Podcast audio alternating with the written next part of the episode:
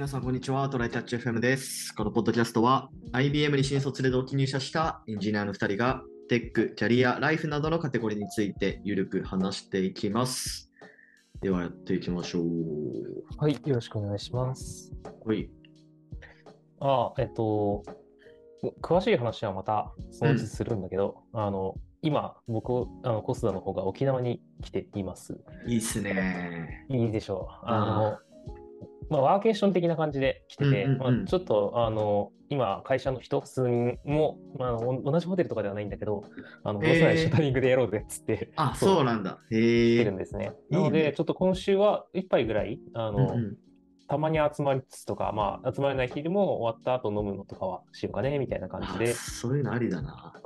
で、あの、あと、この前の土日もそうだったし、次の土日ぐらいまではいるかなと思ってるので、土日は、なんか、沖縄でのんびり遊んで過ごすっていう感じになってますと。で、まあ、ちょっとその辺の話は、あの、終わった後の方がいろいろとできるかなと思うので、あの、ワーケーション帰ってから本題でやろうと思うんだけど、あの、とりあえず土日ちょっと遊んでみて、あの、レンタカー市場についてちょっと思うところがあったので、はいはい。あ、こうなってんだってなった、思うところがあったので、あの、うんお話ししようかと思います。はい。で、あの、まあ、大したことじゃない。いや、大したことじゃないって言うとあれなんだけど、あの、結構シンプルな話で、レンタカーとかカーシェアの台数がめっちゃ減ってるっていう話があって、あ、そうなんだ。そうあのね、そこかしこで借りれない。え。正直、那覇空港以外で借りれたもんではないあ、っていうそ状態。そう。なんかタイムズカーシェアのスポットとかもあるんだけど、マジで車がない。う。からうーん予約がほぼできない。で、でも、あの、那覇空港だと車がなんかそこそこあるから、当日でも予約ができたりするっていうのがあるんだよね。うで、ーんあの、そのカーシェアの、あのタイムズカーシェアの人とかにも話を聞いたんだけど、はいあの、やっぱ維持費が結構かかるから、あの、うんうんうんコロナ禍で需要が一気になくなった時に維持しきれなくなって手放しちゃったらしいんだね。へえ。あーなんか今使う人が増えてきたのに、そうだよねできなくなってるっていう。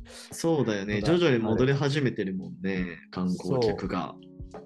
だから、各レンタカー会社さ、めっちゃあるのよ、あの沖縄って。あのうんうん沖縄、那覇空港行くことある人は分かると思うんだけど、はいはい。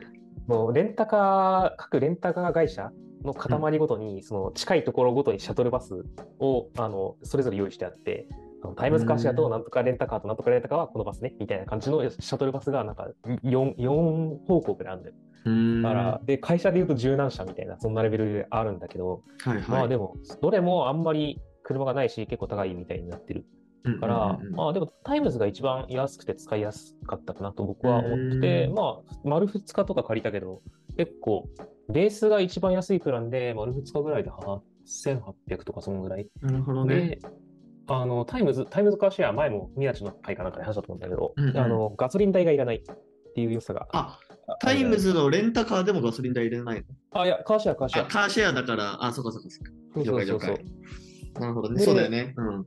そう、そこの料金いらない。ただし、あのタイムズカーシェアは、あの、6時間以上借りると、あの、うん1キロごとに、あ、長距離料金みたいなね。やつかかります。そうん。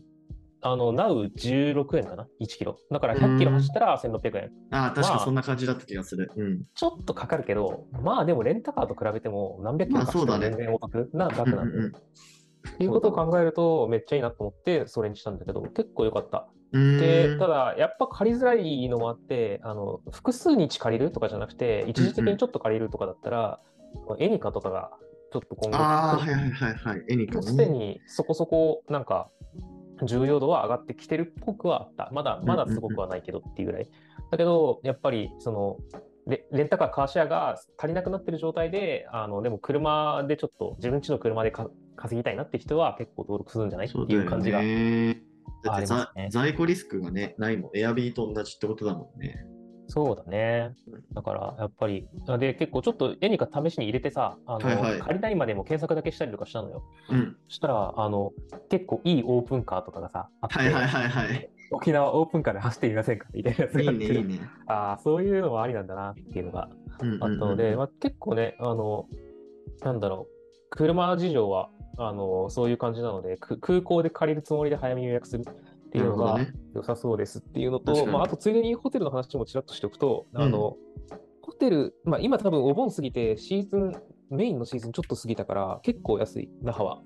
けど、あの、なんか逆に平日の方がちょっと高い。あ、そうなんだ。ビジネスホテルは少なくとも、えー平日の方がちょっと高くて、土日の方がむしろ安いみたいなよくわかんないことが起きてたりする。で、ね分、あの、なんだろう、ビジネスホテルよりは、今はリゾートホテルの方が埋まってるんじゃないかなみたいな話を、町の、なんか地元の飲食店の人とかはしてたから、うんうんうんまあちょっとシーズンにもよるけど、今とか結構安くていいよっていう感じではあるね。なるほどね。まあ、わざわざ夏真っ盛りに沖縄に来たい人がどれくらいいるのかみたいなね。結構人気シーズンって春とか、金持ちが冬に来るとかだから、うんうんうんあのまあそういうしオフシーズンっちゃオフシーズンだから安いっていう面もあるので、なんか。そういうちょっと空いてる沖縄とはいえ人のいる沖縄くらいのちょうどいいバランスなので、今来てみるのはありかもしれないですね。なるほど。いいっはい。そんなはい感じでした。はい。じゃあ、本題の方行きましょうか。はい。えっ、と、本題が、えっとですね、そう、ツイッターとか、まあ、あのーネットで今すごい話題のお絵描き AI の話をしようかなと思ってるんですが、特にはい今日と話題ですね。か、特に今日とか、えっと、ノートの、ね、記事が出てて、えっと、うん。このノートの CXO の深津さんっていう方が書いてる記事、うん。うん、世界変革の前夜は思ったより静かっていう、なんかすげえこう中二病っぽいタイトルなんだけど、でもなんか、あの、頭の方はその中二のこと書いてあるからね。うんああ、えっと、そう。えっと、最近でも、あの、流行ってるのはあれだよね。ミッドジャーニーっていうやつが、なんか、ここ1ヶ月くらいなんかよく名前聞くなと思ってて、で、それ以外で言う、そうだね。あれが、うん、なんかすごいそれ以ね、外だと、どれだろう？その一個前がさ、うんなんか、ちょっと、一番最初なんだっけ？ダダルイ 2? が最初？あ本家がそっちだった気がするんだけど、ダルでいいのかな？あれ読み方。あ DAL。う。どうなんだろう。ダル E2 あるね。うんで、。それがなんかベースを作ってたような気がしてて、これ間違ってたらごめんなさい。はいはいはいで、ミッドはい。ジャーニーが、あの、それをちょっと一般向けに公開して、あの、うんうんうんうんソースコードとかはいじれないけど、あの、自然言語とかで指定したら、あの、いい感じのが出せるよっていうのを、一部無料、ちょっと有料とかでできるようにしたから、みんな気軽にやってたよねっていう感じ。そうだ。ね。で、あと、えーここで紹介されてるのは、ステーブル A フュージョンっていうのかな？ステーブル A フュージョン、あとディスコディフュージョンってうんいうやつもあるね。あと Craiyon とか。まあなんか、どうなんだろう？これの違いあんまよくわかってないけど、今この世界変革の前夜思ったより静かっていうところで取り上げられてるのは、えこれは Stable Diffusion かな？あ、そうだね。 Stable Diffusion だね。うんうんうんうん。で多分それが一番話題になってる理由があのフリーで公開されるっていうところで、それが Stable Diffusion がやろうとややるって言ってるから、なるほど。そうなんだよねう。んうんうんいや、でもすごいね。このノートに実際にある絵とか。でもまあちょっとかい、どうなんだろう。その、どういうクエリを与えるか次第だと思うんだけど、なんか結構やっぱ絵画っぽい感じのアウトプットが出るのかな？そうだね。ただ汎用らしいんだよね。これによると。あの、ミッドジャーニーより性能は基本良くて汎用なんだけど、ミッドジャーニーはもうあのアート特化だから、はいはいはいはい。もういいっぱい出すとかじゃなくて、あの一本これでドンって入れて、あのどっちがアートっぽいいいやつ出すかっていうと、みまだミッドジャーニーらしいっていう話はあるね。なんか、ツイッターであのこんなすごいのを AI が書いたみたいなね、ああいうキャッチーなのは多分 Midjourney。なるほどなるほど。でステーブルはいはい。あ、 Stable Diffusion はなんか動画とかも作れるというか編集できるみたいなことを書いてあるね。なんかこの深津さんの記事の真ん中くらいにあのテニスの動画うん、あるけど、テニス、砂浜をなんかそうそうそう変えていったりするね、普通のテニスコートでテニスをしてる人の背景を、まあ、砂浜にしたり、なんか月でやってるようにしたり、火星でやってるようにしたりみたいな。うんうんうん。やってるねこれな。んか別の認識技術みたいなものが必要になる気がするけど。なんかちょっと技術的に違いそうだけどね。うん。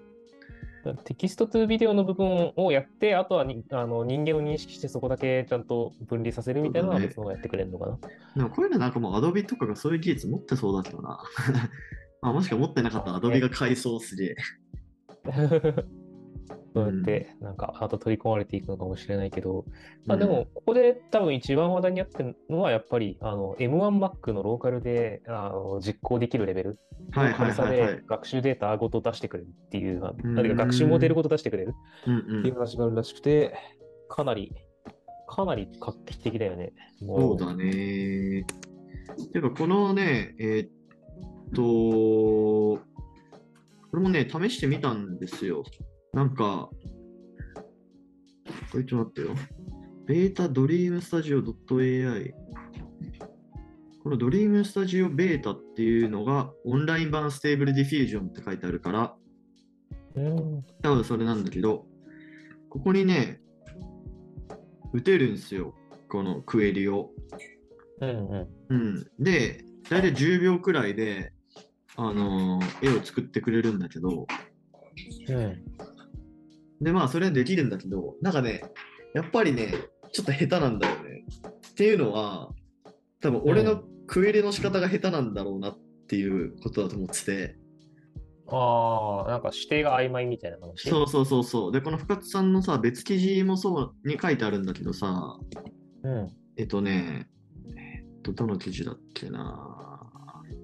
えーっと、えっと、魔術として理解するお絵かき AI 講座みたいな記事があるんですよね、同じノートで。で、えーっとね、例えばクエリで、えーっと、I love Apple っていうのでやると、なんかだいぶ抽象的なアウトプットがまあ出るんですよね。まあまあこれはなんとなくわかる気がするけど、普通にこう白背景ですごいこう解像度の高いリンゴとかを出そうと思ったら、えーっとね、e コマースサイト用の画質の良いシンプルな背景にある独えー単独の赤いリンゴっていう風にクエリをしたら、まあなんかそそれっぽいリンゴが出てくるらしく、だからこうクエリ力が試されるんだよね。うん。で、それってなんか、なんだろう。そうだね。確実にこうこれじゃないとダメっていう正解がないからもうある種こう呪文黒魔術っていう言い方をしてると思うんだけどなんかこれなんかすごいうん面白いなと思って、なんかあの別の人はなんかこれをなんかプロンプトエンジニアリングってこう言ってたりするんだけどだからこのプロンプトって呪文っていうあれで使ってるのかな多分うーん。うん。だから AI をうまく操る、まあでも、うん、方法みたいな。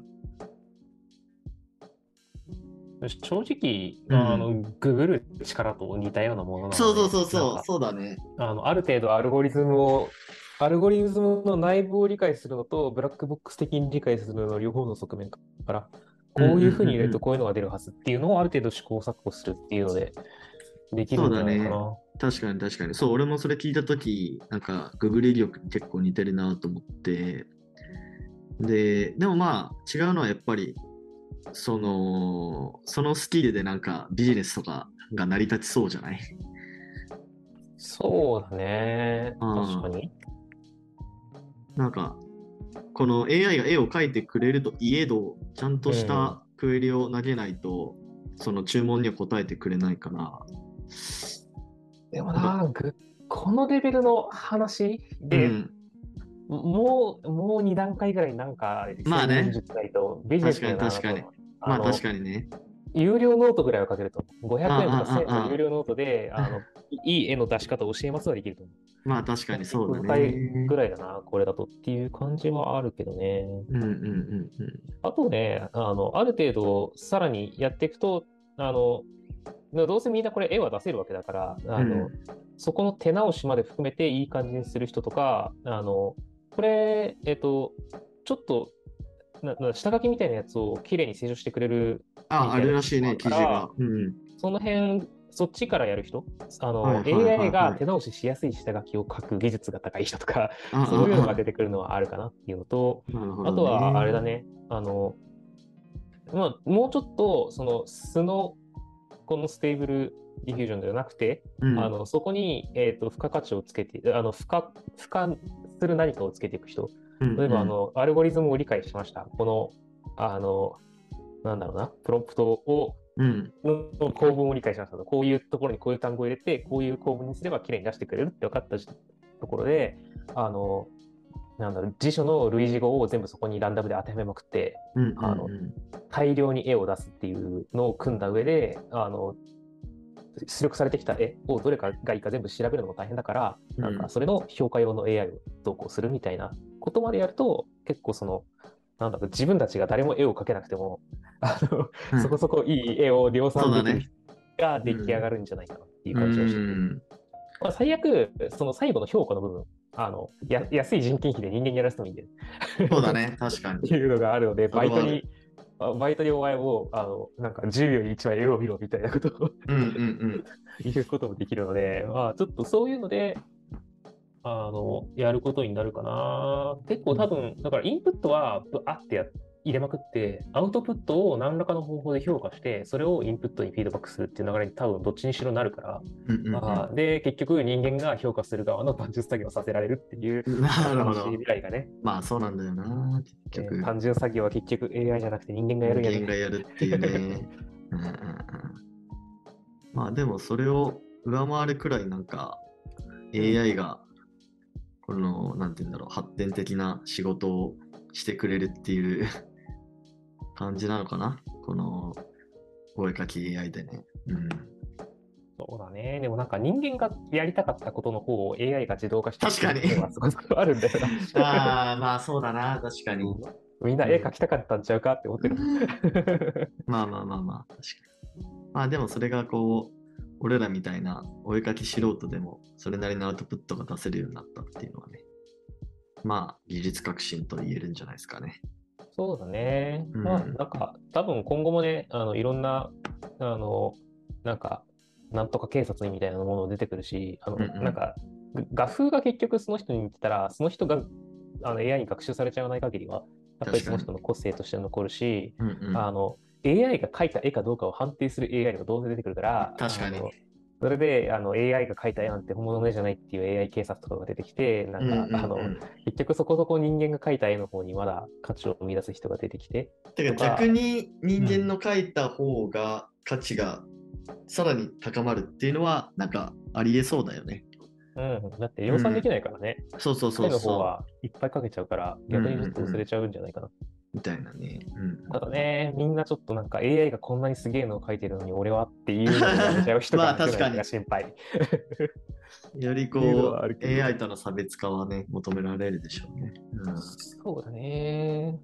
あとはまあ多分その AI を使ってやっぱりなんかあの人間が手を加えた方がより良くなるような部分を見つけて、あの自分の創作活動に取り込んでいけるような人が結局勝ちの生き残ってんじゃねえのっていう感じは。そうだね。あるよまあね共存は全然できるんじゃないかな。まあ例えば漫画で背景は AI に描かせて、その人物はその漫画家さんが描くみたいなね。うんうん。アシスタントをする機会とかがね、そうそうそうそうあるけど、うんまあ逆にアシスタントがいなくても一人で描ける人が増えて若手いで自分の漫画を描きやすいとかはそうそうそうそう。だからなんかそういうなんかちょうどいい落としどころを見つけるといい感じに AI を活用できるんじゃないですかね。うんうん過渡期だからね、やっぱりそうそうそうそうさっきも言ったけど、いろいろいろいろいろいろ変わるし、いろいろできること、できないと思ってたけど、できるようになることはいっぱいあるし、うん。で逆にいろいろ言われる、さっきしたような文句を言われることあると思うんだよね。なんかツイッターでもさ、漫画であのデジタル派が出てきたときに、あれは邪道だって言われたみたいなまあねそれはあるとあ。のもうもっと前であのスクリーントーンってあるじゃん。あの後ろの効果背景とかが今あの切り張りとかでね、あのうんうんうんアナログだとやるんだけど、それが出た頃すら手書きでやらずにそれを貼るなんてじゃあどうだっていう。なるほどねあ結局ね、出てきた頃はみんなそう言われるんですよって話なんだよな。うんうんうんだからまあ結局これが便利で本当に使えるんであれば、あの多分使えるし、今後これを使うのが当たり前になって、これをうまく使える人がこう強いになるんじゃないかな。そうっすね。うん。ほい。じゃあ、終わりましょうか。はい。はい。では、こんな感じでですね、週2回のペースで配信しているので、Apple Podcast もしくは Spotify でお聞きの方は、ぜひ、えーフォローレビューお願いいたします。では、今回も聞いていただき、ありがとうございました。ありがとうございました。またね。